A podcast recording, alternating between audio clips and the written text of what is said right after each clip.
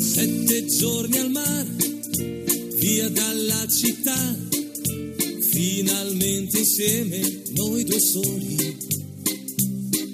Sveglia accanto a te, poi dopo il caffè, passeggiate mano nella mano. Esta no es una semana cualquiera, con Luis Antequera y Mariate Aragonés.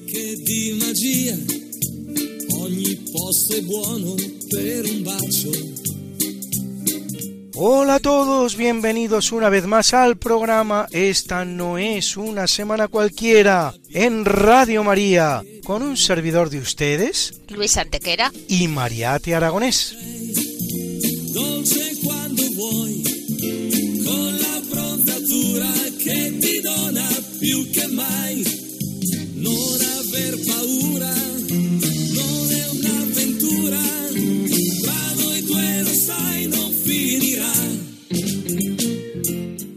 Luis, ¿qué semana nos ocupa hoy? Hoy, Mariate, le damos un repaso a algunos de los hechos históricos ocurridos entre un 25 y un 31 de agosto. Una semana que no es una semana cualquiera, siete días, sette giorni, como dice nuestra sintonía, en los que han pasado a lo largo de la historia cosas que ni se imaginan nuestros oyentes, porque la historia es así, mejor y más fantástica que la más increíble de las fantasías. Comencemos pues. Pues allá vamos.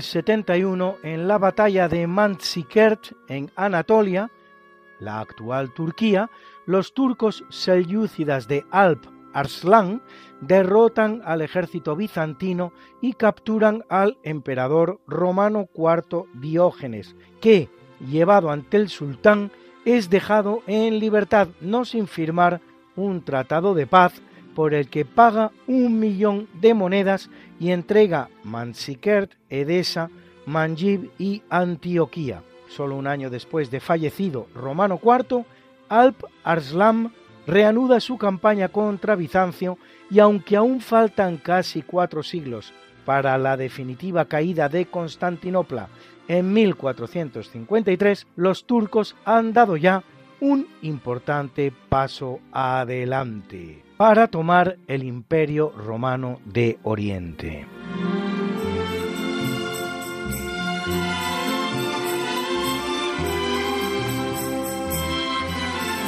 En 1483, Mohamed XII de Granada, más conocido como Boabdil el Chico, es apresado por los reyes católicos y puesto en libertad una vez que acepta pagar las parias.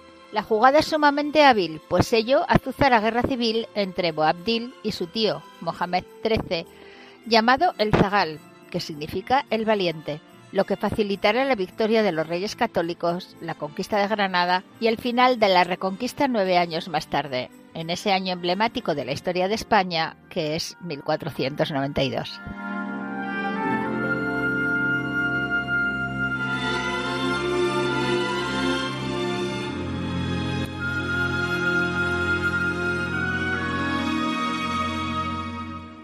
El capítulo siempre fecundo de la conquista, colonización y evangelización de América por los españoles que va a permitir a los indígenas americanos el tránsito del neolítico al renacimiento en apenas dos generaciones, un tránsito que a los europeos había costado 7.000 enteros años, en 1542 Francisco de Orellana llega a la desembocadura del río Amazonas, que hoy día forma parte del territorio brasileño. Orellana es también el que da su nombre actual al río, al enfrentarse a una tribu en la que las mujeres hacían la guerra tanto como los hombres. Y ello en base al mito griego de las guerreras amazonas de la ciudad de Temiscira, junto al Mar Negro, que mataban a los bebés varones, solo admitían a los hombres para reproducirse y se cortaban un pecho para poder tirar mejor con el arco, de donde su nombre, Amazón, sin pecho. Antes que Orellana lo rebautizara así, se había llamado el río Marañón, nombre que le da su descubridor, el también español, Vicente Yáñez Pinzón. Y en 1549, en Chile, por orden del gobernador Pedro de Valdivia, el español Francisco de Aguirre funda la ciudad de La Serena, con 250.000 habitantes al día de hoy.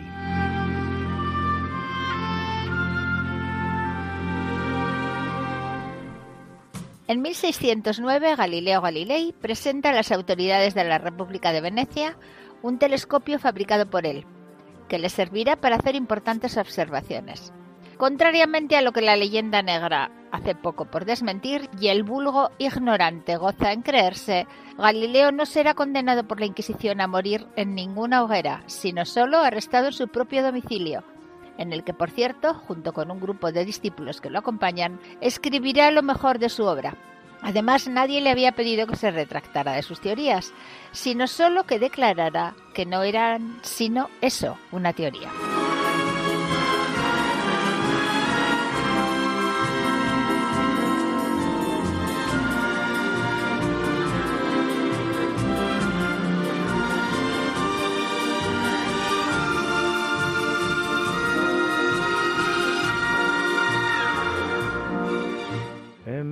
1789, en Francia, la Asamblea creada en el marco de la Revolución Francesa adopta la Declaración de los Derechos del Hombre y del Ciudadano, inspirada en la Declaración de Independencia estadounidense de 1776.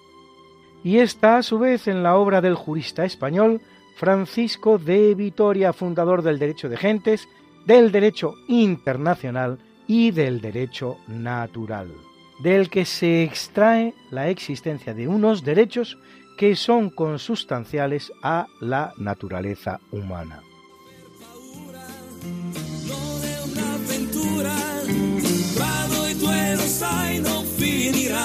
¿Que no puedes escucharnos a estas horas terribles de la madrugada? ¿Que quieres volvernos a escuchar porque no puedes esperar hasta la próxima semana? ¿Que te perdiste un programa y no te lo perdonas? ¿Que quieres mandarle el programa a un amigo tuyo al que sabes que le va a gustar? No te preocupes, todo tiene solución. ¿Conoces nuestro podcast?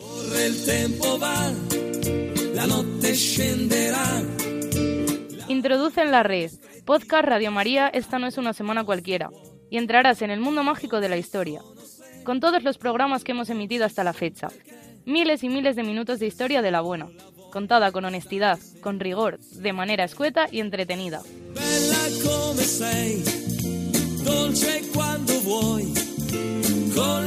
Ya sabes, el podcast de Esta no es una semana cualquiera.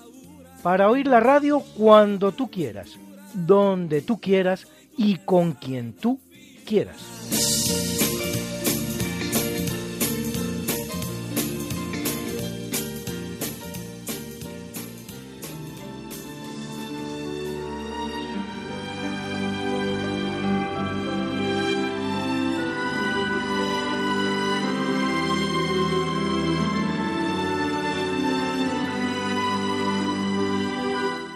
1800, en Richmond, Virginia, tiene lugar la primera rebelión de esclavos norteamericanos, liderada por el esclavo Gabriel Proser. La rebelión fracasa y Gabriel y sus dos hermanos y 24 compañeros son ahorcados.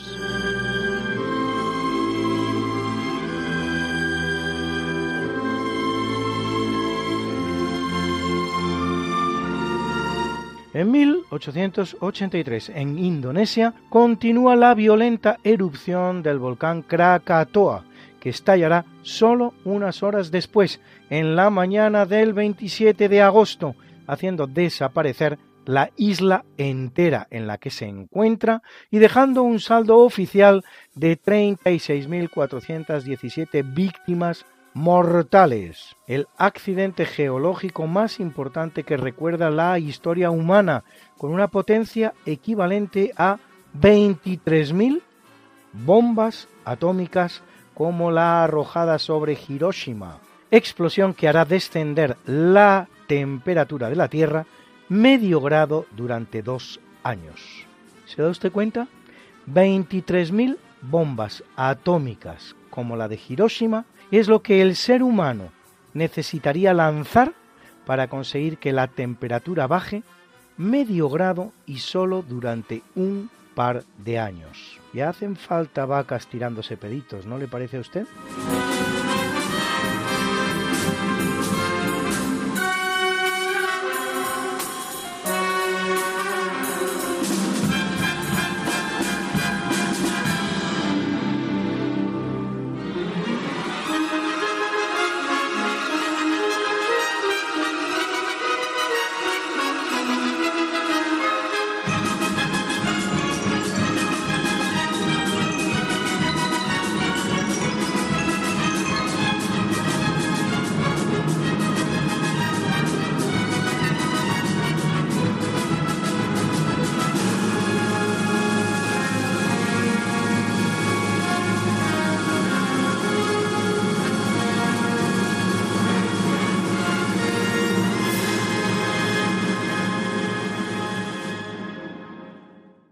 En 1896, en Filipinas, estalla una sublevación contra España cuando Andrés Bonifacio, de la sociedad secreta Katipunan, abreviatura de Kataastasan, Kagalagan, Galangan, Katipunan, Gamga, Bayan, traducible como Suprema y Venerable Asociación de los Hijos del Pueblo, pronuncia el llamado Grito de Balintahuac, que abre las hostilidades.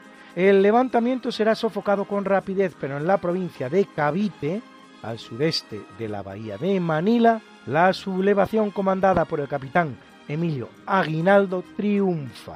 El 14 de diciembre de 1897, por el llamado Pacto de Biak Nabató, se pagaban 40.000 pesos a Aguinaldo y a otros 33 insurrectos para que se exiliasen en Hong Kong. Pero solo cinco meses después, el 19 de mayo de 1898, Aguinaldo vuelve a las islas y contando ahora con el apoyo de Estados Unidos, tras una breve guerra, consigue la proclamación de la independencia del archipiélago el 12 de junio de 1898. Independencia bien efímera, pues pronto se hará patente que el interés de Estados Unidos en la guerra no era la independencia del archipiélago, sino convertirlo en una colonia yanqui en medio del Pacífico, no abandonando ya las islas hasta 1946, una vez terminada la Segunda Guerra Mundial.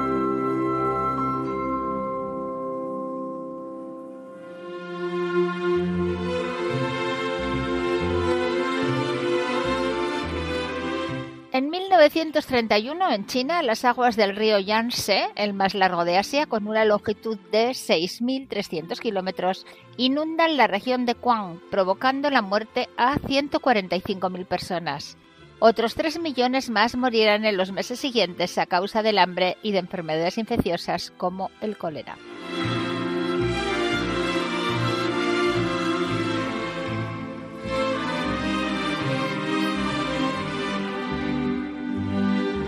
En 1978 es elegido Albino Luciani, más conocido como Juan Pablo I Vicentésimo, sexagésimo tercer Papa de la Iglesia Católica, que fallecerá de un infarto a pesar de su aparente buena salud y sin que después se realizara autopsia alguna, según se dijo, por oposición de sus familiares y otros porque a los papas no se les realizaban autopsias.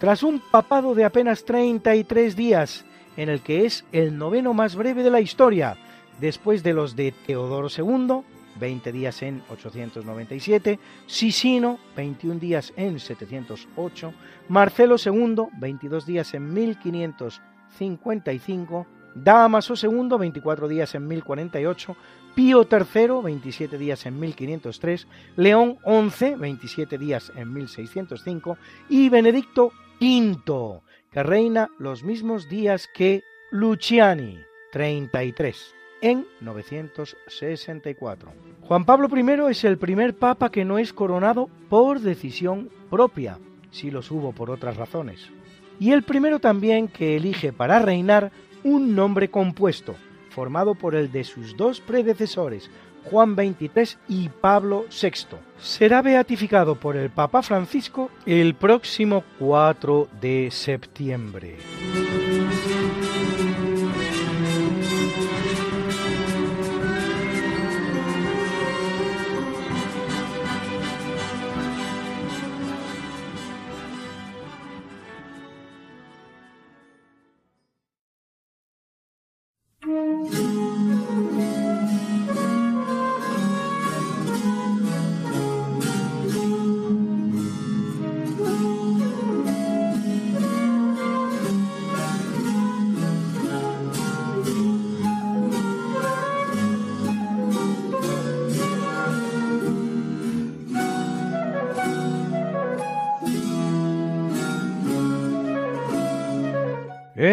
Capítulo del natalicio nace en 1562 Bartolomé Leonardo de Argensola, poeta e historiador español, uno más de los del siglo de oro de las letras españolas, elogiado por Cervantes en su Galatea, autor de unos Anales de Aragón y de la obra Conquista de las Islas Molucas.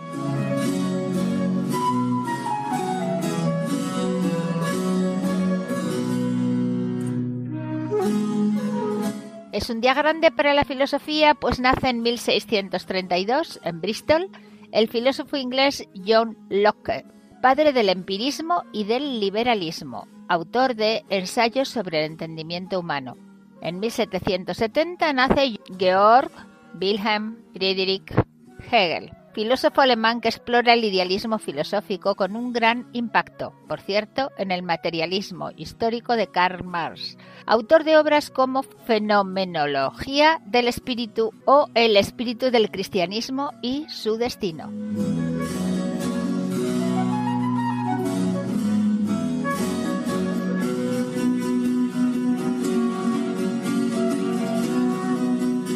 Año 1727 nace el flautista y oboísta español Luis de Misón, autor de entremeses, sainetes, tonadillas, así como de varias zarzuelas como Eco y Narciso o El triunfo de Amor. Su sonata en la menor, componente de las sonatas novohispanas, acompaña hoy este natalicio.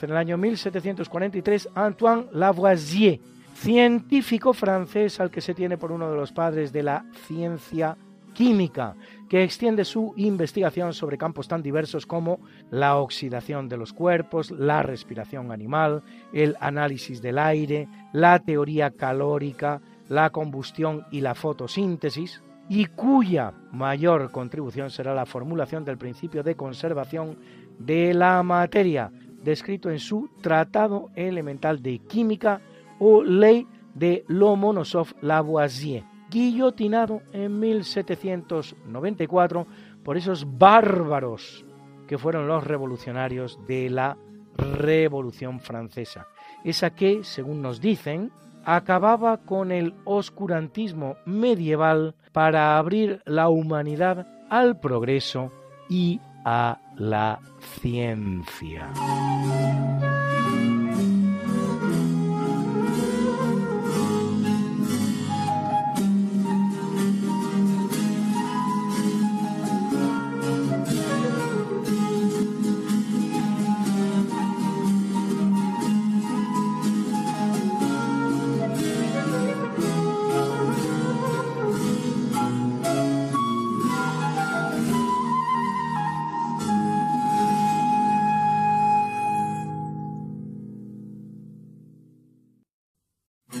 Nace en 1744 el español Agustín de Pedralles, uno de los grandes matemáticos de su época, el cual propone un método para la resolución de ecuaciones de hasta tercer grado.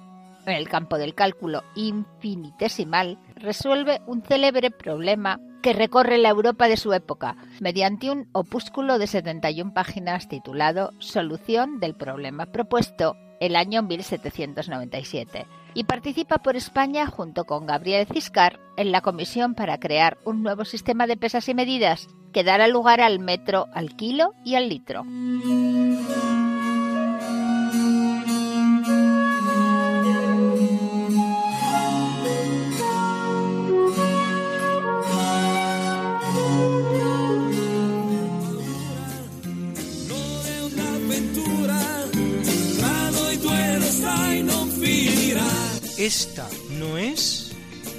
Una semana cualquiera. con Mariate Aragonés Y Luis Antequera. la historia como es. Y no como nos gustaría que fuera.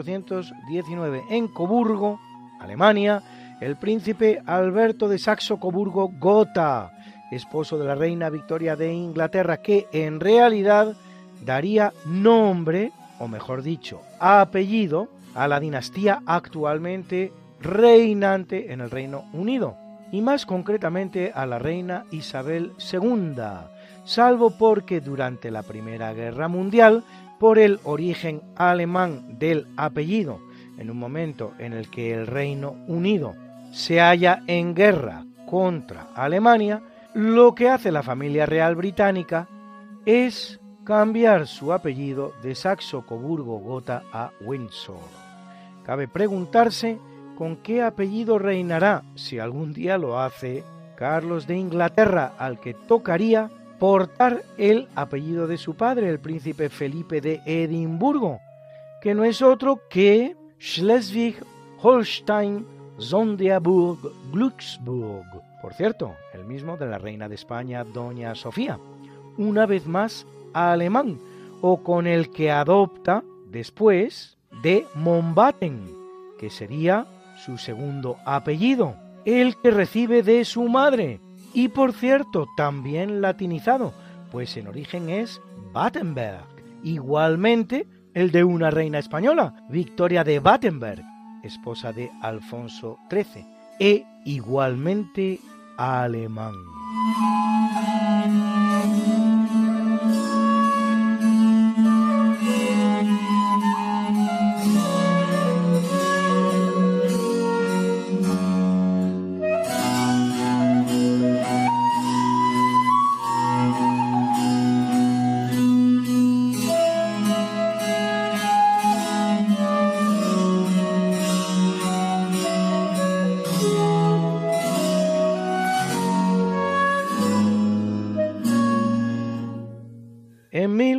1880 nace en Roma el bielorruso polaco Wilhelm Albert Włodzimierz Apolinari de Kostrowisky, más conocido como Guillaume Apollinaire, poeta francés de adopción que gana su nacionalidad luchando con el ejército.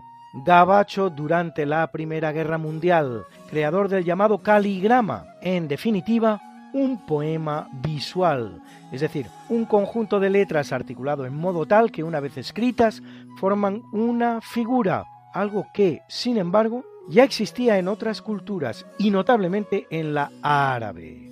En 1903 escribe la obra de teatro Las tetas de Tiresias, que al estrenarse en 1917 da inicio al movimiento surrealista y autor de obras como Alcoholes o Poem a la Magana, Poemas a la Marrana.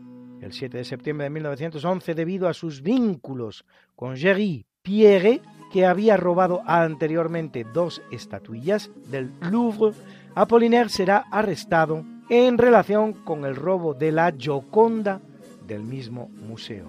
Apollinaire, a su vez, implicará a Pablo Picasso, aunque al final ambos serán puestos en libertad y la obra de Leonardo recuperada, así como descubierto el autor del robo, Vincenzo Perugia. Un robo con el que finalmente tanto la Monna Lisa como su autor, Leonardo, están en deuda, pues será el que finalmente coloque a los dos en el lugar de encumbramiento en el que se hallan hoy día, un lugar en el que no se hallaban antes del robo.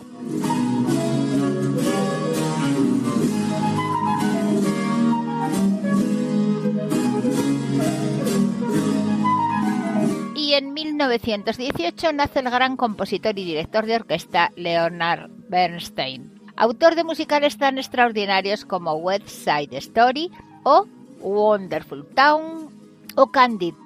Hoy una bonita versión instrumental de su West Side Story ha servido de banda sonora a nuestro primer tercio de eventos.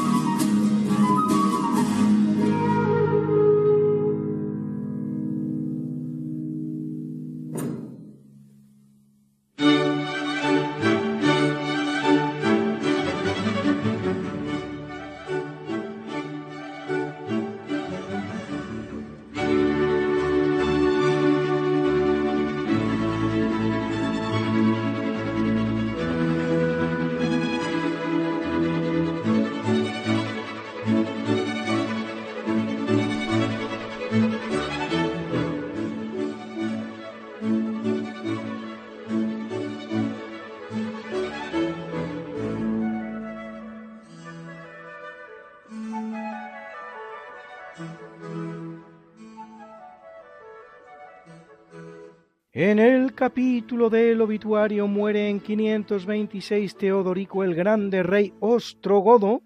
Ostrogodo significa godo del este, por contraposición a visigodo, que significa godo del oeste, el cual va a reinar 52 años, alcanzando un vasto territorio del Imperio Romano de Occidente que va desde Hispania hasta el Danubio, de religión arriana, aunque al principio se muestra tolerante con sus súbditos de profesión romana, al final los perseguirá, un poco en represalia por la persecución que en el imperio de Oriente hace Justiniano de los arrianos.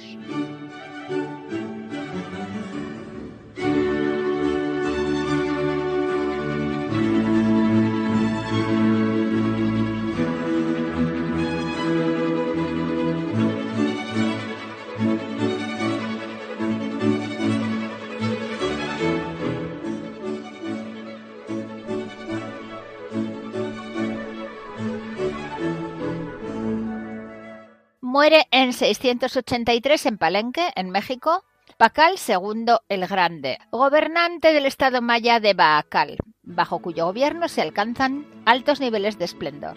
El hallazgo de su tumba en 1949 por el arqueólogo franco-mexicano Alberto Ruz se considera uno de los grandes hitos arqueológicos americanos.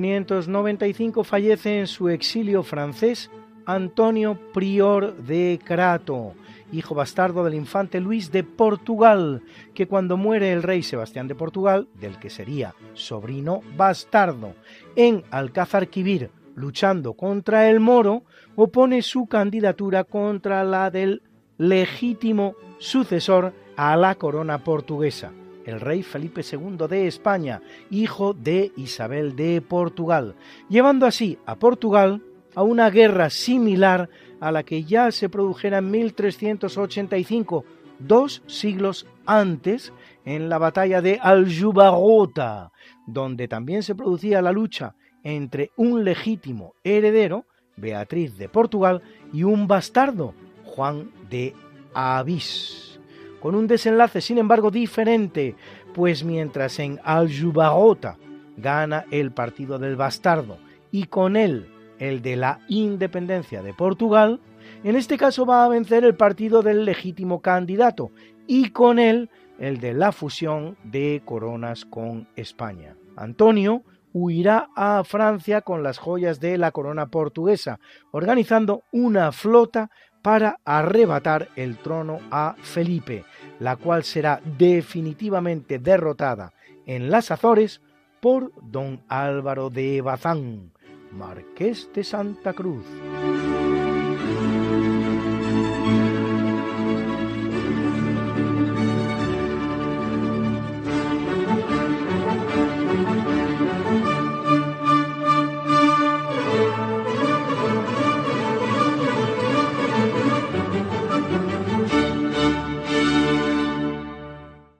1611 muere Tomás Luis de Victoria, músico y prolífico compositor español, autor de múltiples misas y motetes. Uno de los grandes músicos renacentistas, al decir del gran director británico Harry Christophers, el más grande de todos, a quien debemos este O Magnum Mysterium, que interpreta para nosotros el gran coro británico de Sixteen, los 16, que dirige precisamente Harry Christophers.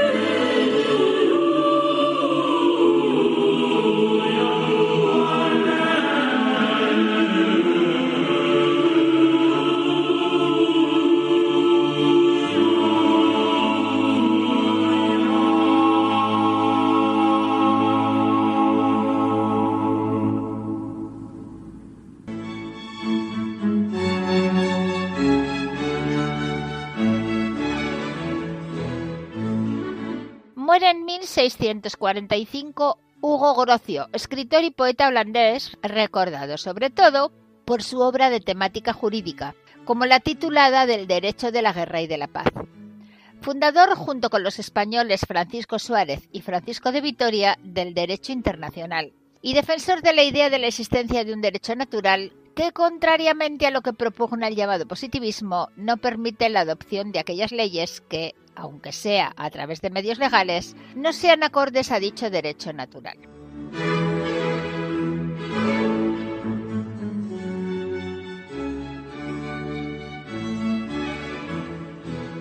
En el año 1723 abandona el mundo Antoine van Leeuwenhoek, comerciante de telas holandés que acaba convirtiéndose en gran naturalista e investigador, recordado por las mejoras que introduce en el microscopio, con las cuales, y ante el escepticismo y la suspicacia de los intelectuales de su época, se convierte en el descubridor de microorganismos tales como las bacterias, los protozoarios y hasta los espermatozoides, considerado por todo ello el fundador de la microbiología.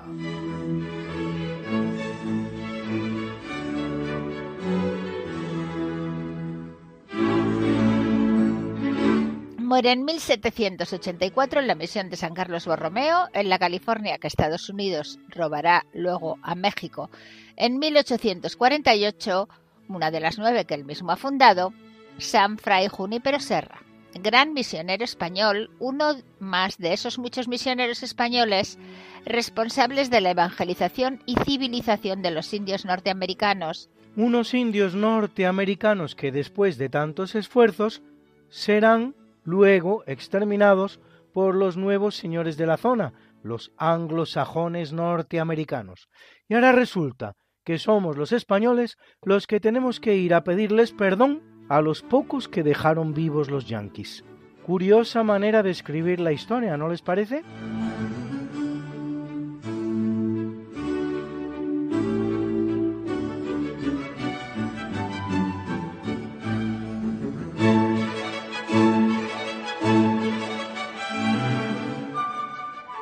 En 1795 pasa al otro barrio Giuseppe Balsamo, más conocido como Conde Alessandro di Cagliostro, hijo de una pobre familia de Palermo, dotado para el fraude y el engaño, que tras estafar a un banquero escapa con el dinero robado a Malta, donde conoce a Altotas, que lo introduce en la mística oriental. En su recorrido por las distintas cortes europeas se presenta como de noble cuna. En La Haya funda el rito egipcio de la francmasonería, que por cierto no significa masonería francesa, significa masonería libre, y participará en la fundación del rito masónico de Misraim. Se verá envuelto en el famoso Asunto del Collar, que involucra a Luis XVI de Francia y a María Antonieta, y será encarcelado en este país, aunque al final sea absuelto por falta de pruebas.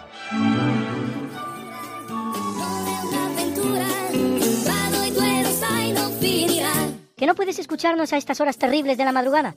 ¿Que quieres volvernos a escuchar porque no puedes esperar hasta la próxima semana? ¿Que te perdiste un programa y no te lo perdonas?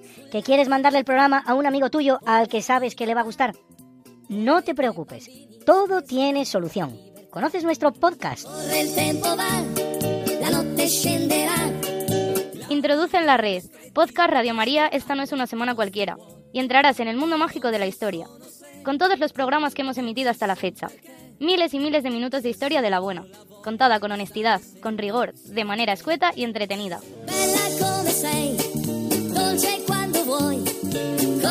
Ya sabes, el podcast de Esta no es una semana cualquiera. Para oír la radio cuando tú quieras, donde tú quieras y con quien tú quieras.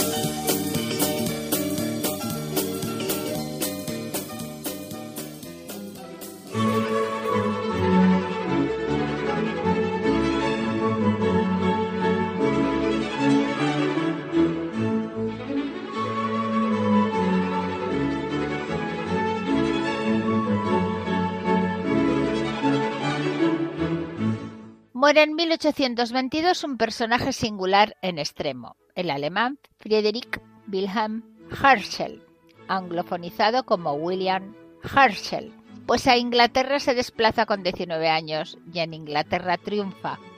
Astrónomo que descubre el planeta Urano y dos de sus lunas, dos lunas de Saturno y hasta 2.500 galaxias. Todo ello con telescopios que construye él mismo, considerados entre los mejores, y entre ellos uno muy especial construido para el Observatorio de Madrid, considerado en su momento el mejor del mundo. Autor de sus propios tratados de astronomía, hasta tres miembros más de su familia, su hermana Caroline, su nieto John y su nieto Alexander, harán importantes aportaciones astronómicas. Es el descubridor también de los rayos infrarrojos, y por si todo ello fuera poco, es un excelente compositor, autor de más de un centenar de obras, entre ellas seis sinfonías para gran orquesta y 18 para pequeña orquesta. Hoy su decimotercera sinfonía está acompañando este obituario.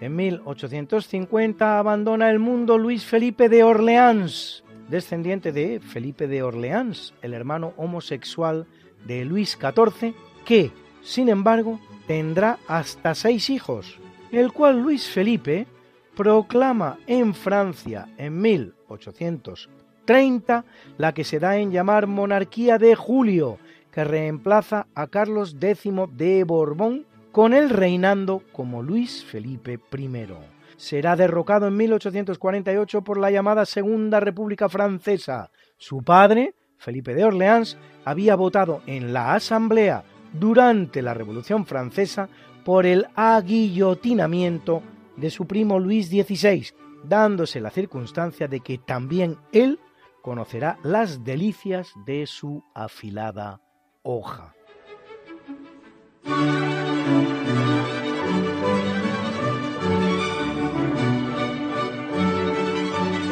Es una mala semana para los grandes físicos, pues en 1867 muere Michael Faraday, físico y químico británico, inventor de la primera dinamo y descubridor de la prueba de la inducción electromagnética.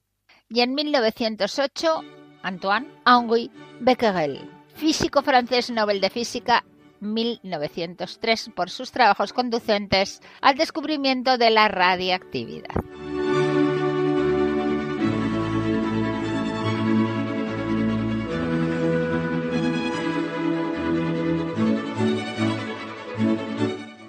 En 1897 abandona el mundo Teresa de Jesús Jornet e Ibars, monja española, fundadora de la Congregación Religiosa de las Hermanitas de los Ancianos Desamparados en Barbastro, que deja a su muerte hasta 103 asilos en España y en América, canonizada por Pablo VI en 1974.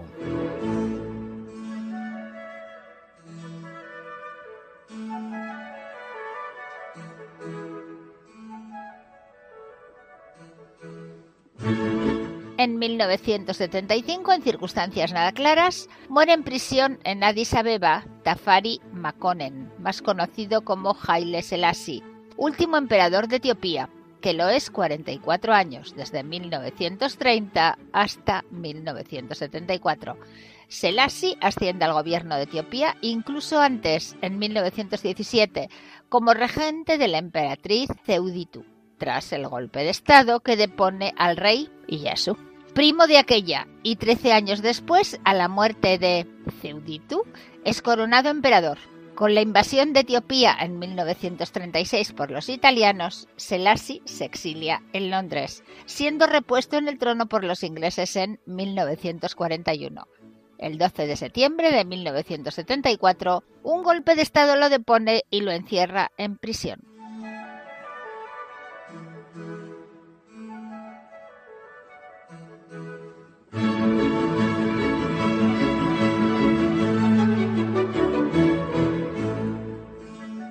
En 2014 muere Pedro Pubil Calaf, más conocido como Peret, cantante, guitarrista y compositor español al que muchos de ustedes recordarán por temas tan emblemáticos de toda una época como este que van a escuchar a continuación.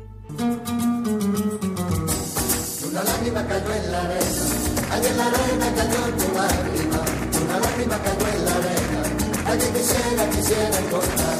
Y una lágrima cayó en la arena, allí en la arena cayó tu lágrima, una lágrima cayó en la arena, allí quisiera, quisiera encontrar. Me pediste un beso, tú me pediste un beso en la orilla del mar, y como no te lo daba, como yo no te lo daba, te pusiste a llorar.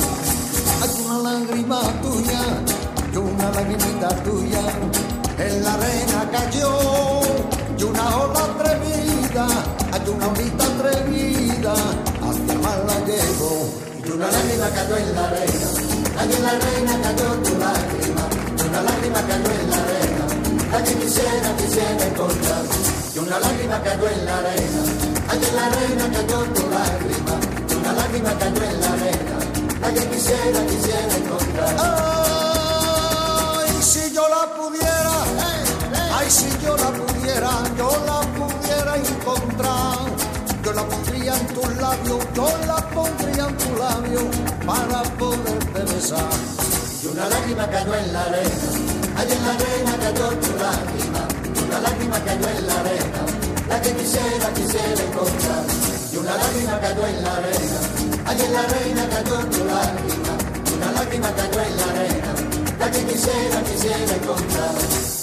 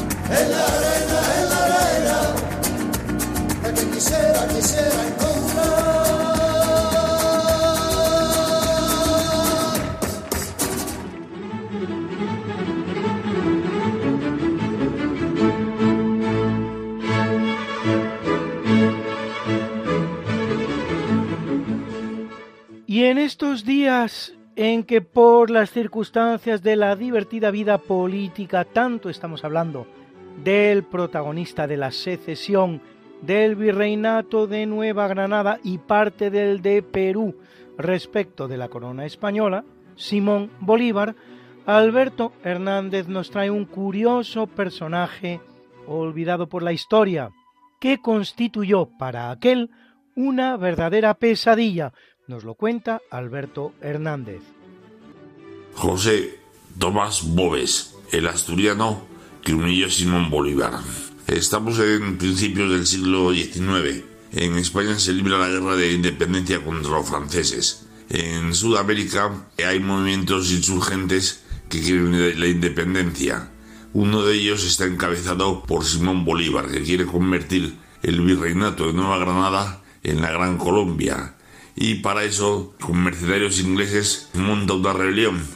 Pero hay pocos patriotas españoles, pero muy decididos. Saben que no pueden contar con refuerzos y que solo pueden hacer frente a los insurgentes ellos. Uno de ellos se llama José Tomás Bobes. Había sido marino mercante, le echaron de guardamarina por contrabandista, montó una pulpería y cuando Simón Bolívar se alza contra España, él, atendiendo a su condición español antes que a sus ideas, se pone contra Simón Bolívar. Forma un ejército de llaneros en plena Venezuela, en el río Orinoco, en los llanos del río Orinoco. Y este ejército son caballeros con lanzas. Es un ejército muy movible, muy temible. Hace una escaramuza y desaparece. Es un verdadero quebradero de cabeza para Simón Bolívar, que no puede detenerle. Este ejército está compuesto principalmente de negros, mulatos y mestizos, que son las fuerzas que apoyan al rey de España. Pues aunque el rey de España mantiene una autoridad débil sobre ellos, es la única autoridad que les libra de los excesos de los criollos. Como en toda América sucede, la población indígena está a favor de la monarquía. Con este ejército llega un momento que tiene en cuenta 20.000 personas, con los cuales ella es capaz de enfrentarse en campo abierto. Así Simón Bolívar personalmente en las dos bateas de puertas, entra en la ciudad de Barcelona, también en Caracas, y en la Segunda República que había fundado Bolívar pues ya lógicamente desaparece. Este señor muere, el último ataque que hace, le clavan una lanza y muere. Una vez muerto, su ejército se disgrega. Se le acusa de que era muy cruel, y efectivamente lo fue. Mataba a los prisioneros, a las mujeres de los criollos se las entregaba a sus soldados, pero era la correspondencia con el decreto a muerte de los españoles que dio Simón Bolívar. Así que terror por terror aunque no es justificado, pero son las leyes de guerra. La muerte de este señor acaba con el ejército popular. Más tarde vendrá el general Morillo y el general Morillo ya quita protagonismo a estos llaneros, puesto que es un ejército regular enviado de España que tiene notable éxito hasta reconquistar toda Nueva Granada. Luego se pierde la guerra, pero eso es otra historia que ya contará a lo mejor en otro momento. Pues nada, eso es todo. Buenas noches.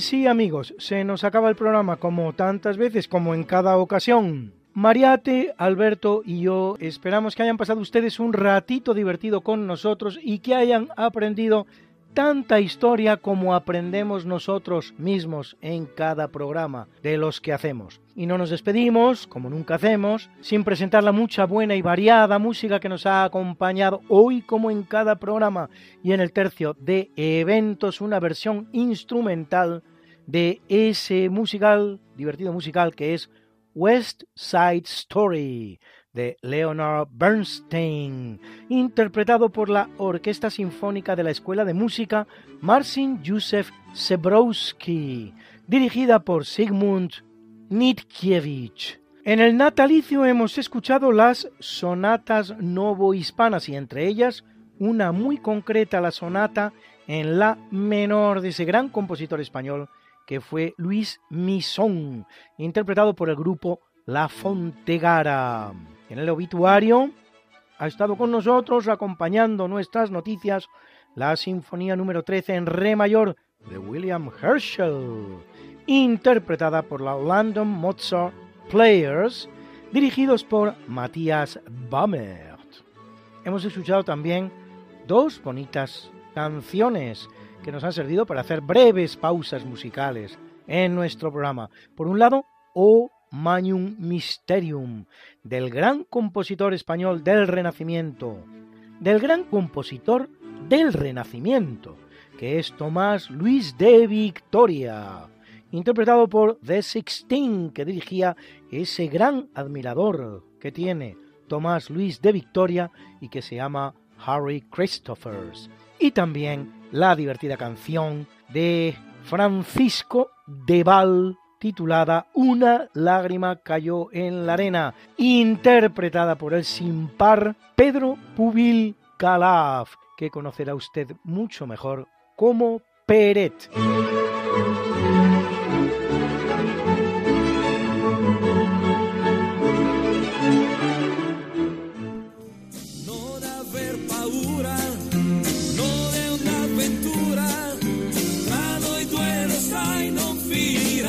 Esta no es una semana cualquiera, a que teníamos razón. La historia, ¿cómo es? Y no como nos gustaría que fuera. Hasta el próximo programa. Se despiden de ti. Mariate Aragonés. Y Luis Antequera. Pero yo te veo muy pronto en el programa de Javier Ángel Ramírez, Diálogos con la Ciencia, el jueves a las 12 de la noche, o lo que es lo mismo, el viernes a las 0 horas, con nuevos episodios de nuestra apasionante historia. No te lo pierdas. Les hemos ofrecido en Radio María Esta no es una semana cualquiera con Luis Antequera y María Aragonés.